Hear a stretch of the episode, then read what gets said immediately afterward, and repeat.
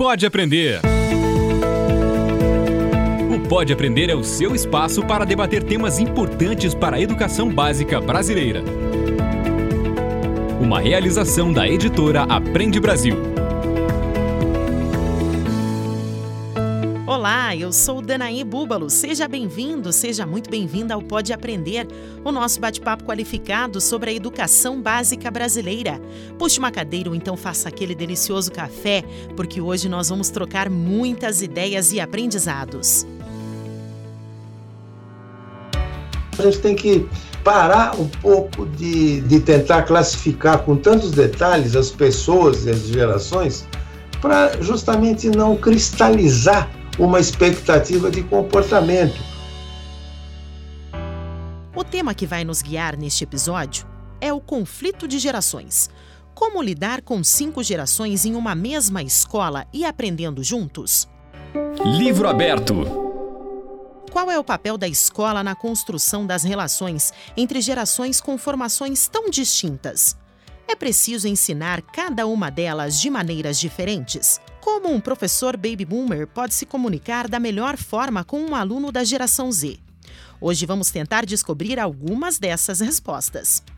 Segundo vários estudos, temos no momento cinco gerações convivendo no mundo: os baby boomers, a geração X, a Y, a Z e a mais recente de todas, a geração Alpha. Apesar disso, nosso modelo educacional sofreu pequenas mudanças, sendo um dos poucos processos que se mantém quase igual entre todas essas gerações. Para conversar sobre como essas relações se constroem, na escola e também fora dela, vamos ouvir dois convidados que podem acrescentar muito para o nosso debate. O primeiro, jornalista, escritor e palestrante Marcos Piangers, que já foi três vezes palestrante TED Talk, tem um canal que já ultrapassou as 300 milhões de visualizações e é o autor do best-seller O Papai é Pop. Seja muito bem-vindo, Marcos. Muito obrigado por me receber. E também com a gente o psicólogo, doutor em psicologia social, especialista em gerontologia, especialista em gestão de programas intergeracionais e autor dos livros Coeducação entre Gerações e Conflito e Cooperação entre Gerações. O professor José Carlos Ferrinho. Olá, tudo bom? Prazer estar com vocês. Obrigado pelo convite. Bom, apenas para começar a aquecer a nossa conversa, Marcos, nos conte um pouco de como que você enxerga esse encontro então de gerações principalmente aí do ponto de vista da paternidade.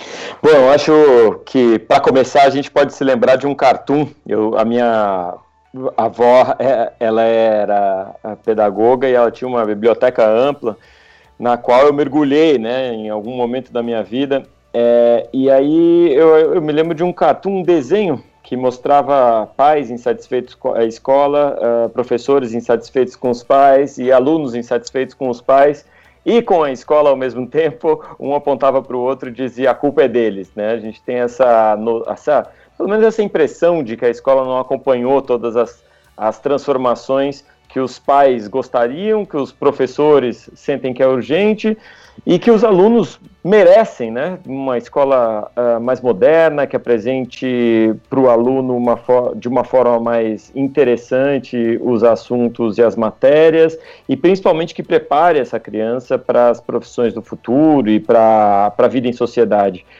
Então, quando a gente olha para a escola e percebe que ela talvez seja um pouco, é, tenha ficado um pouco para trás nas expectativas aí, tanto de alunos como de pais, quanto de professores também, a gente imagina o tamanho né, da dificuldade para transformar qualquer coisa relacionada à educação. Do ponto de vista do pai é bastante frustrante, porque a gente sabe que essas crianças elas vão ter um, uma vida profissional, e mais do que uma vida profissional, uma relação com tecnologia muito mais natural do que nós migrantes, né? A gente que viu o mundo analógico se digitalizando, a gente chama tudo isso de tecnologia. As crianças não chamam de tecnologia, né? Elas nasceram em voltas de tudo isso, de telas e algoritmos e, e, e é, de certa forma robôs, né? Que, que processam esses dados e tudo isso está na nuvem. Então tudo isso que a gente chama de tecnologia, as crianças simplesmente simplesmente chamam de vida, né?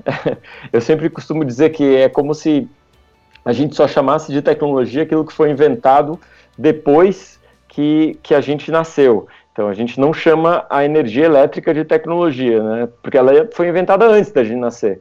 E isso para a gente é a vida. A energia elétrica é o padrão. E o mesmo eu acho que acontece com as minhas filhas quando elas se deparam com todo o conhecimento humano disponível na internet, a um toque de, de uma pergunta do Google, e mesmo assim tem que decorar alguma matéria para a prova mais importante do que o acesso ao conhecimento ou decorar aquilo que está no livro é a gente aprender a fazer as perguntas certas, a desenvolver um espírito crítico, questionador, que sabe onde encontrar essas, essas respostas e mais do que saber onde encontrar as respostas, Uh, propõe novas res respostas, né, com a ajuda de gerações que já viveram, perguntaram, responderam e passaram por esses processos de questionamento.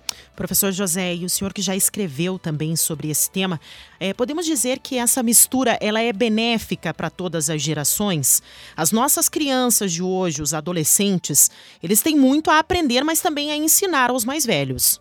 Eu acho que é importante a gente, em primeiríssimo lugar, né, questionar como é que andam as relações sociais nos dias de hoje como que as pessoas se relacionam, quais são os valores, sobretudo os valores éticos que são predominantes, né?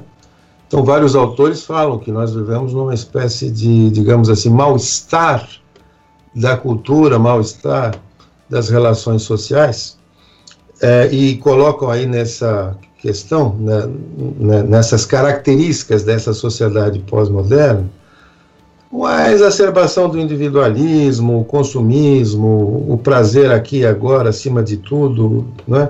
Então toda essa situação cria alguns problemas nas relações sociais, né? A gente percebe essa perda da, da, das relações comunitárias, esse isolamento, as pessoas mal conhecem o vizinho que tem, não se relacionam, enfim, um quadro um, um, tanto quanto difícil que a gente vive nas relações sociais mais amplas, principalmente em momentos políticos mais turbulentos ou diante de uma epidemia como nós estamos vivendo, com esse afastamento social obrigatório, de modo que a gente pode se questionar, bom, como é que andam as relações entre as gerações no mundo de hoje? Elas simplesmente espelham, não é, essas relações sociais mais amplas. Importante lembrar que as, as, as gerações se, se, se encontram eh, se relacionando bem ou nem tanto em vários espaços sociais, né? A família, o trabalho, as instituições socioculturais na linha de um, do ensino eh, não formal e na escola. Então, na escola nós temos as relações eh, geracionais de diferentes tipos, alunos e professores, professores e funcionários, funcionários e alunos, alunos mais novos, alunos mais velhos, Avós e netos, pais e filhos em recreação no espaço escolar, por exemplo, nos finais de semana, é alguma coisa que acontece muito esporadicamente. É uma experiência muito rica, mas infelizmente nós não temos políticas públicas que incentivem esse tipo de contato né, de, de, adultos da comunidade junto às crianças no espaço escolar, por exemplo, nos finais de semana. As escolas ficam abandonadas e portanto vulneráveis a depredações, etc. Existe a possibilidade também de se ter um trabalho de monitoria, por exemplo, uma experiência que eu conheci no Chile, de eh, alunos, né, numa, numa linha de reforço escolar, eh, alunos carentes, né, pobres, feito por idosos, pessoas aposentadas que se dispõem a esse tipo de trabalho. Pega a caneta. Bom, agora que já conhecemos um pouco mais do background aqui dos nossos convidados, pegue a caneta que agora nós vamos nos aprofundar um pouco mais no assunto. Como comentamos, com o aumento da expectativa de vida, temos a convivência de cada vez mais gerações. Apenas para alinharmos aqui, citamos a geração Baby Boomers, que engloba os nascidos entre 1940 e 1960, logo após a Segunda Guerra Mundial, a geração X, dos nascidos entre 1960 e 1980, a geração Y, os Millenniums, nascida entre 1980 e 1995 e que cresceu junto com a informática e também com a globalização. A geração Z, nascida entre 1995 e 2010, que já chegou em um mundo conectado e também que cresceu com o celular na mão. E a mais recente de todas, os filhos da geração Z, os alfas nascidos após 2010 e que cresceram em um cenário de instabilidade política, econômica, em um mundo com um patamar é, altamente tecnológico. Bom, com tudo isso, vou começar perguntando aos nossos convidados quais são os principais desafios na educação diante de agentes então tão diferentes culturalmente entre si, professor José? Eu estava pensando, na Idade Média não havia uma noção exata de geração. Então, se você uh, estivesse numa aldeia, numa cidade da Idade Média da Europa, você veria as crianças, os adultos, os adolescentes, os velhos, todos eles misturados nos mesmos espaços. E era tão forte essa outra ou essa ausência de ideia do que é uma geração, que é, existe a capa de um livro de missa do século XI que mostra o Cristo cercado de criancinhas. Mas se você olha a imagem das criancinhas, elas têm a proporcionalidade do corpo de um adulto. Ou seja, eles parecem mais adultos em miniatura do que propriamente crianças. Aí nós tivemos todas as transformações aí para para a modernidade, de modo que foram criando, sendo criados espaços sociais é, destinados a determinadas é, gerações. As crianças foram para a escola, os, os, os, os, os adolescentes foram objeto de é, um estudo mais aprofundado desse período de transição, muitas vezes turbulento, conflituoso, problemático, etc. Os adultos e, sobretudo, os velhos foram descobertos no final do século XIX para XX, a figura do aposentado, etc. E foram criados espaços sociais específicos para cada geração. Por exemplo, para os velhos, nós temos os grupos de convivência, as escolas abertas, faculdades abertas para a terceira idade, temos os, os, os, as ILPIs, institutos de, instituições de longa permanência, um nome mais palatável do que asilo. E agora, a partir de 2005, mais ou menos, houve uma atenção muito grande para as relações intergeracionais no mundo corporativo, dentro das empresas.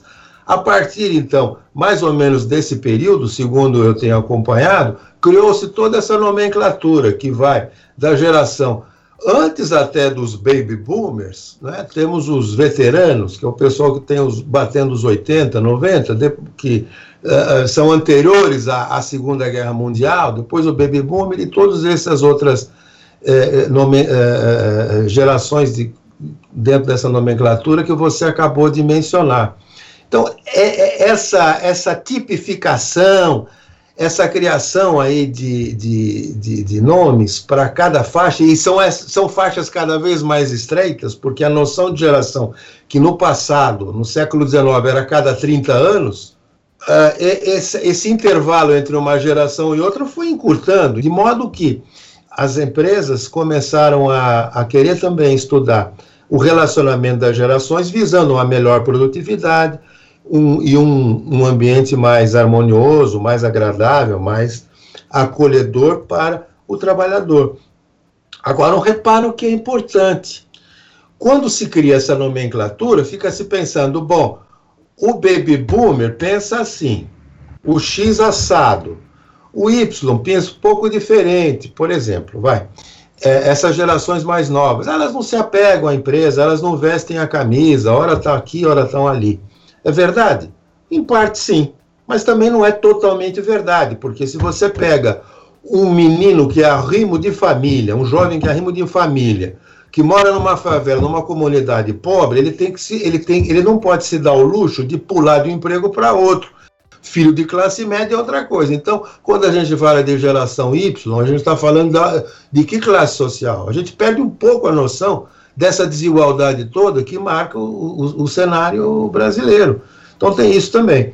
Então, assim, quando a gente fica criando muito, muitas nomenclaturas e com expectativas de comportamento muito rígidas para cada uma delas, a gente acaba criando uma estereotipia de tal modo que aí se dá um tiro no pé.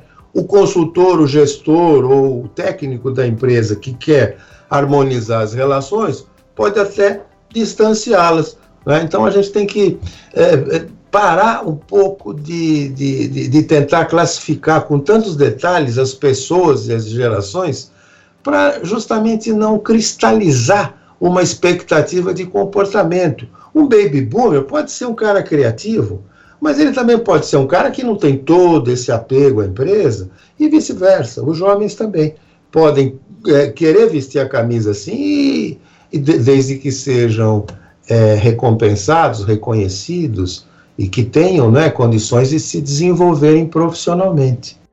Todos os estudos que eu faço a respeito de gerações me parece que é muito mais uma proposta publicitária ou para vender algum tipo de repórter geracional do que necessariamente o fato de que, obviamente, cada geração é impactada pela sua tecnologia. A gente teve no começo do século o cinema, depois o rádio, depois a televisão, e a gente sempre falou de como como a tecnologia impactou uma geração, mas me parece ela impacta toda aquela geração. A gente costuma achar que essa geração mais nova é a geração que tudo sabe, sabe sobre tecnologia, mas uhum. pergunta para eles assim, é, como é que se instala um programa que eles já começam a se, a se atrapalhar um pouco, porque eles claro. conhecem ali um pouquinho da rede social, eles sabem aquilo ali, talvez melhor do que a gente, o TikTok. Então é esse é um processo, esse é um processo que eu acho que é um, uma, uma colaboração constante de, entre Sim. gerações, né? A gente tem gerações muito, muito mais experientes, que tem muito que ensinar para as gerações mais novas, e gerações mais novas que, sem dúvida, tem alguma coisa para também passar para as gerações mais uh, experientes, especialmente, assim, o que, o que me faz brilhar o olho nessa, nessa geração mais nova é sempre o desafio do status quo. A, a, a, essa geração mais nova, me parece, por conta desse acesso à internet, por conta desse acesso a uma cultura global, é mais respeitosa, busca uhum. trabalhar melhor em equipe. Então, eu acho tudo isso interessante. A gente sempre vai ver um lado ruim. Eu também sou muito crítico à tecnologia quando usada simplesmente para comparação uh, da vida dos adolescentes com outros adolescentes, né? Então a gente vê um impacto das redes sociais, especialmente o Instagram, Pinterest, no, na autoestima das meninas, especialmente, né? Mas eu acredito também que a escola o papel da escola é explorar essas potencialidades tecnológicas para mostrar caminhos virtuosos para esses alunos, para essas novas gerações e até para as gerações mais antigas. A gente precisa de acadêmicos e estudiosos de tecnologia apresentando para professores, diretores, eh, eh, pedagogos, eh, alunos. A gente precisa de, de, de estudiosos de tecnologia apresentando caminhos virtuosos Vou pegar um pouquinho a fala do Marcos, né, com relação a essas doenças que atingem hoje a nossa geração, né, a depressão, a ansiedade, elas foram ganhando cada vez mais importância, né, do que tinham lá 20, 30 anos atrás. Então, como que o profissional, né, é, pode lidar com a geração é, que hoje tem essa ansiedade? É, como que ele pode se preparar para lidar com essa situação dos alunos? Então, eu é, comecei falando aí desse mal-estar, né, da civilização, como esse, essa ideia do mal-estar vem lá do Freud, que nos anos 20 escreveu um livro que ficou uh, famoso, Mal-estar na civilização, mal-estar na cultura, dependendo de quem traduz, e que estava que, que, que desencantado com a Europa uh, pós-Primeira Guerra, devastada, muitas mortes de jovens, era guerra de trincheiras, corpo a corpo, foi uma coisa horrorosa. Então, assim, o, esses autores mais modernos, filósofos e tal, eles tentam é, aproveitar essa ideia de mal-estar na civilização para dizer que alguma coisa não vai bem. E o resultado, entre outros, são alguns transtornos psíquicos, como o da ansiedade, né, que se caracteriza muito por uma expectativa em relação, exagerada em relação ao que vai acontecer. As pessoas ansiosas se voltam e deixam a mente vagar muito em especulações sobre o futuro, que pode ser o minuto seguinte, que pode ser o ano seguinte.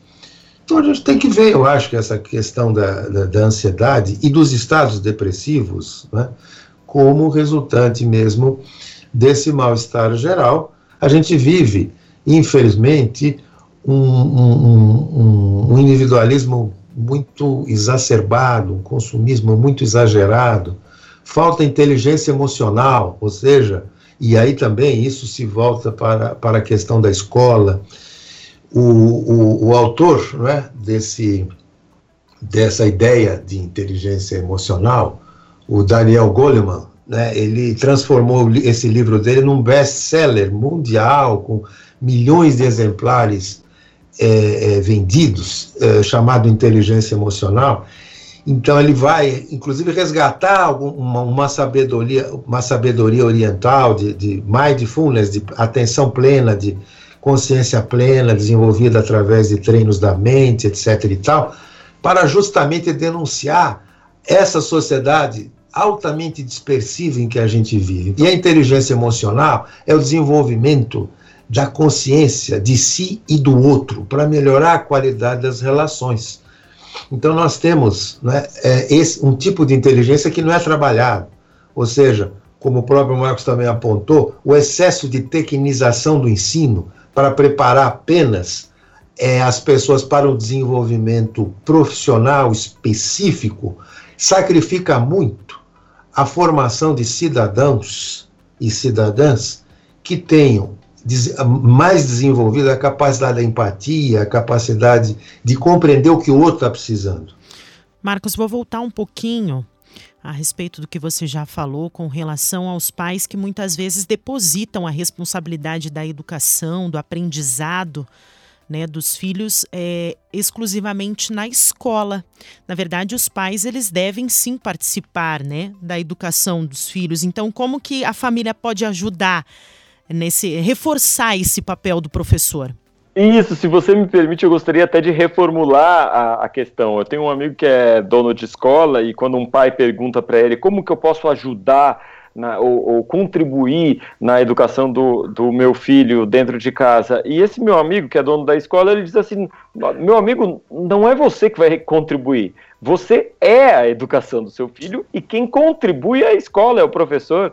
Então, assim, o, o, primeiro papel, a primeira responsabilidade é do pai, de um pai atento, afetuoso, interessado, um pai que teve filho não para mostrar para os para os outros no Instagram, mas que teve filho para participar dessa missão de criar um, no, um outro ser humano, um ser humano que é melhor do que o próprio pai, que é melhor do que as gerações anteriores, um pai atencioso e que passa tempo de quantidade com o filho, e que ao passar tempo de quantidade, então transforma esse tempo de quantidade em tempo de qualidade, e que só assim consegue passar os valores como honestidade, solidariedade, humanidade, tudo aquilo que presume-se, né? Esse, esse pai aprendeu com o seu avô, e se não aprendeu, deveria então colocar em prática e quebrar um ciclo uh, de, de, né, de não educação, porque essa é a nossa chance. Cada pai eh, me parece, é um otimista, acredita que pode quebrar um ciclo de, um, de uma educação distante, uh, agressiva, violenta, pode quebrar um ciclo de, de um distanciamento familiar ou de, de uma família desestruturada para construir uma nova família, um novo ciclo, um ciclo, ciclo virtuoso de uma família estruturada, amorosa, e que dá condição para essa criança crescer e florescer para ser o que ele tem de melhor.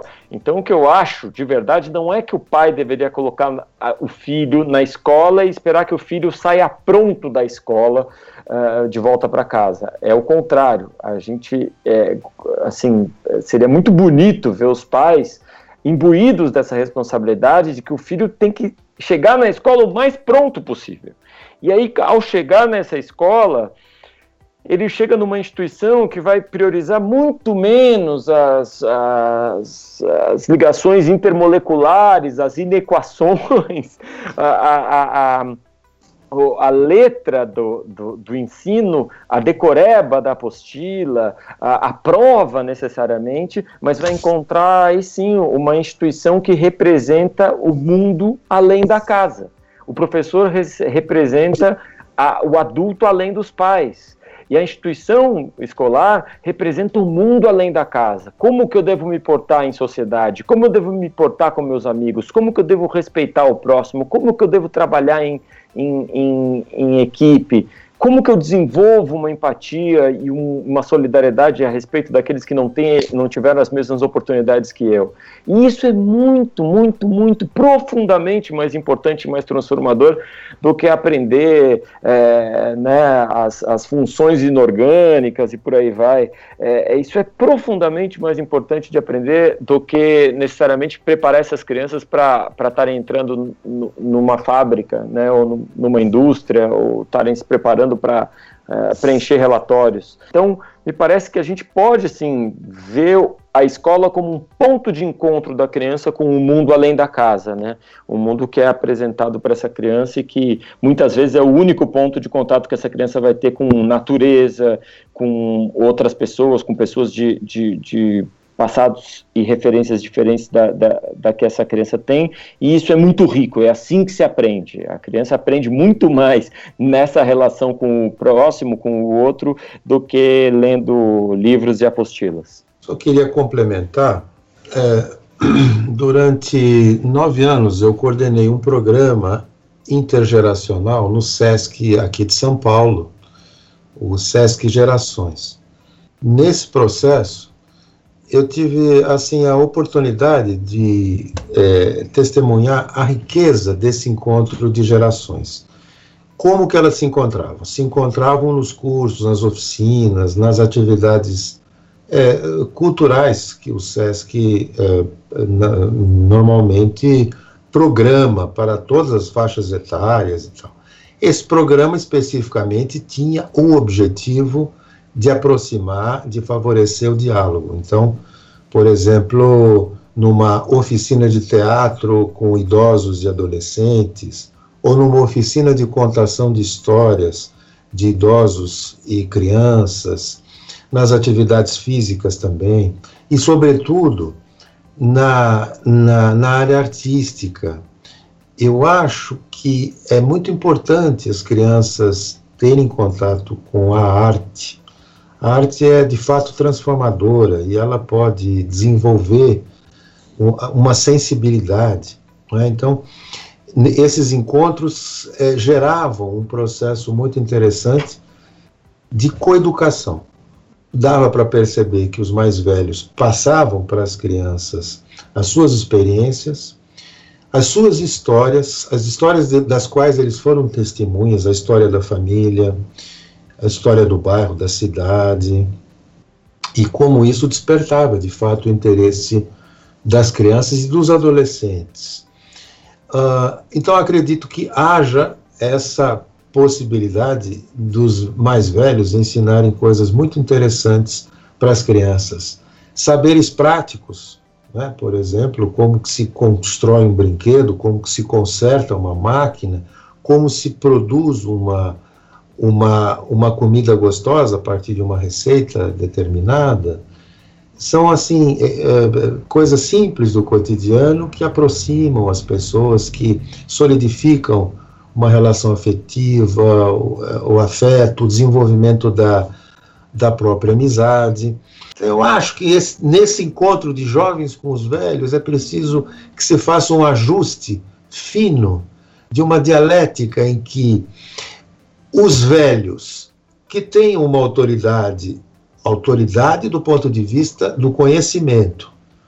Autoridade é uma coisa, autoritarismo é outra, mas uma autoridade de quem aprendeu coisas que a, eles, jovens, ainda não sabem e que é importante passar para eles. Então, o valor, por exemplo, das tradições. Por outro lado, o respeito que os mais velhos têm que ter uh, na, na possibilidade de que aquele, aquela criança, aquele jovem, na possibilidade de que ela traz a esperança de um mundo melhor do que esse que a gente está entregando para elas. Bom, depois dessa conversa assim de grande valia, agora está na hora da gente conferir um relato de uma professora da geração X que dá aula para a educação infantil, que é a geração Alfa. Para se inspirar, Meu nome é Maria José Bueno Damascena Ribeiro. Eu sou de Lençóis Paulista. Eu trabalho com o G5 na escola professora Áurea Damasceno Bernardes, no período da manhã. O mês que vem eu faço 59 anos. Eu acho que eu consigo me comunicar bem com as crianças e elas comigo, porque quando eu vou para a sala de informática, é, nós temos a técnica, né, que faz o trabalho de colocar os vídeos tal. Mas às vezes surge alguma coisa que a gente precisa fazer sem o auxílio da técnica, e eu acho até engraçado que ou que eu gravo algum vídeo na sala, é, que eles, por eles terem nascido nessa época de tecnologia que a criança parece-me que já nasce com o celular na mão, né? É, eles às vezes me orientam, não, professora, não é assim, ó, é aqui, ó, coloca aqui. Então eu gravei um vídeo uma certa vez, acho que foi o ano passado, de uma dança do, do G5, e aí eu coloquei para que eles visualizassem, né? E não saía som. Eu falei, acho que eu gravei errado alguma coisa. Daí um menininho muito esperto veio e colocou o dedinho assim Não, professora, tem que colocar aqui o dedinho aqui no, no alto-falante, aqui, ó, que sai o som, quer ver? E me orientou. Então eu acho assim o máximo, né? Eles é, participam às vezes, é, porque assim eu falo para eles que eu não sei tudo, né? Então tem muita coisa que eu estou aprendendo e que a gente vai aprender juntos, né? Múltipla escolha. No quadro Múltipla Escolha, então, de hoje, a gente pede para os nossos convidados trazerem algumas dicas, né? Brevemente aí relacionadas ao assunto que a gente discutiu. Eh, Marcos, eu gostaria que você listasse, então, alguns filmes, um livro, ou então uma série que pode exemplificar aí o que a gente discutiu no Pode Aprender de hoje. Eu vou citar, então, um, um autor que me ajudou muito na educação das minhas filhas. Ele se chama Alexander Sutherland New, ele é o fundador da Escola Democrática de Summerhill, né, uma escola, se eu não me engano, foi fundada nos anos 30 ou 20 ainda, uma escola bastante antiga nos arredores de Londres, fundada com o, o interesse de criar um ambiente de aprendizado seguro, respeitoso e principalmente respeitoso pela criança, né? Então, costumo dizer que, que é importante que a gente tenha a crença de que uma criança é uma pessoa. A sociedade costuma tratar a criança como uma não pessoa, né? E muitos pais também, a gente arranca as coisas da mão da criança, a gente grita com a criança de um jeito muito desrespeitoso e depois não entende por que, que essa mesma criança grita com os coleguinhas ou, ou bate, agride o próprio pai ou o avô, né? Então, essa noção radical de que a criança é um ser humano acho que foi o, a semente que fez o Alexander, uh, o Sutherland New uh, criar Summerhill e escrever anos depois, acho que 30, 40 anos depois ele escreveu Liberdade Sem Medo, que é um livro que você vai encontrar em sebo.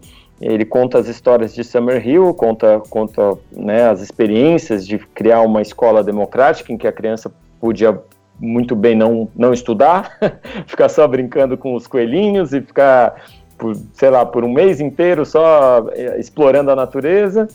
É, e muitas das crianças problema na época iam para Summer Hill justamente para se curar dessa tensão, dessa espécie de adultização neurótica que a gente impõe sobre, nas crianças.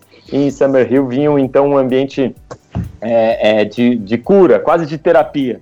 E depois, seis anos depois, questionado se aquilo não era liberdade demais para as crianças, ele escreve o Liberdade Sem Excesso, que basicamente é um, é um livro que ele responde as dúvidas, as principais dúvidas dos pais ao longo daqueles seis anos depois que o Liberdade Sem Medo foi lançado.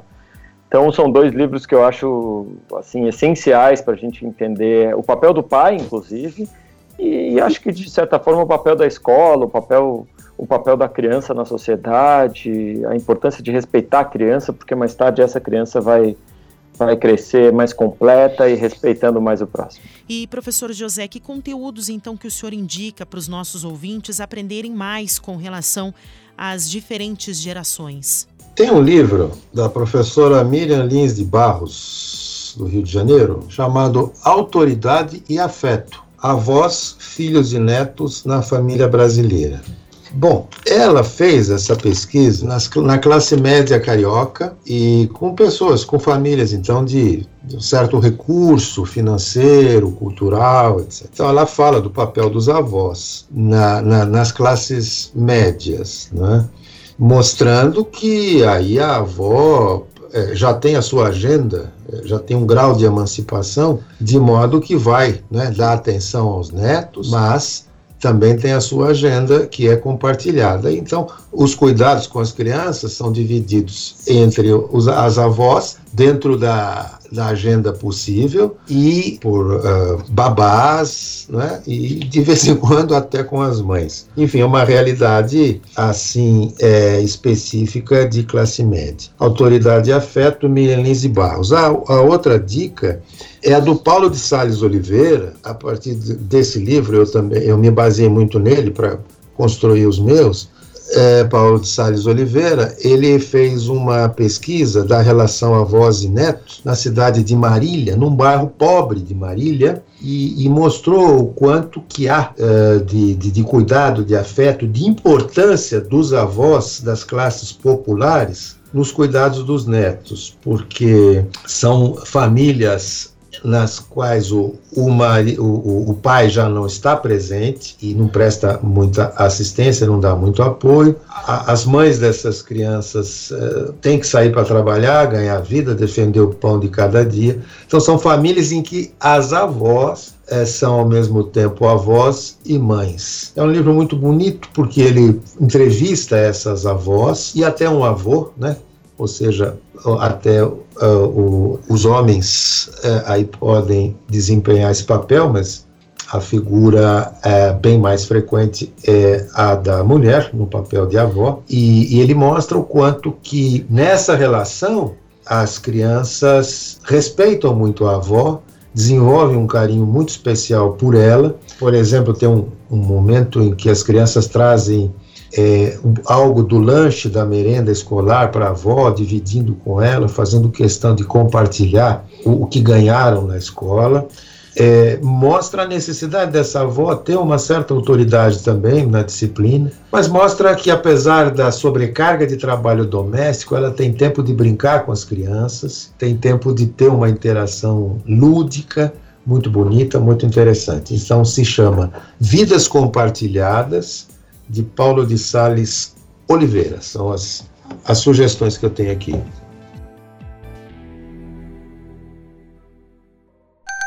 Diversão para casa. Para encerrar, eu gostaria de agradecer a presença então de vocês hoje no nosso Pode Aprender. Eu acredito que foi um bate-papo muito proveitoso. A gente conseguiu discutir bastante assunto, mas ainda pode ficar algumas dúvidas, né, para os nossos ouvintes. Então, gostaria que vocês, é, se pudessem, né, deixar aqui é, aonde que a gente pode acompanhar o trabalho de cada um, como que as pessoas podem aí fazer trocas, né, de experiências com o professor, com o Marcos. Bom, eu posso deixar o meu e-mail, jcferrigno.gmail.com. Marcos, aonde que o pessoal pode te encontrar?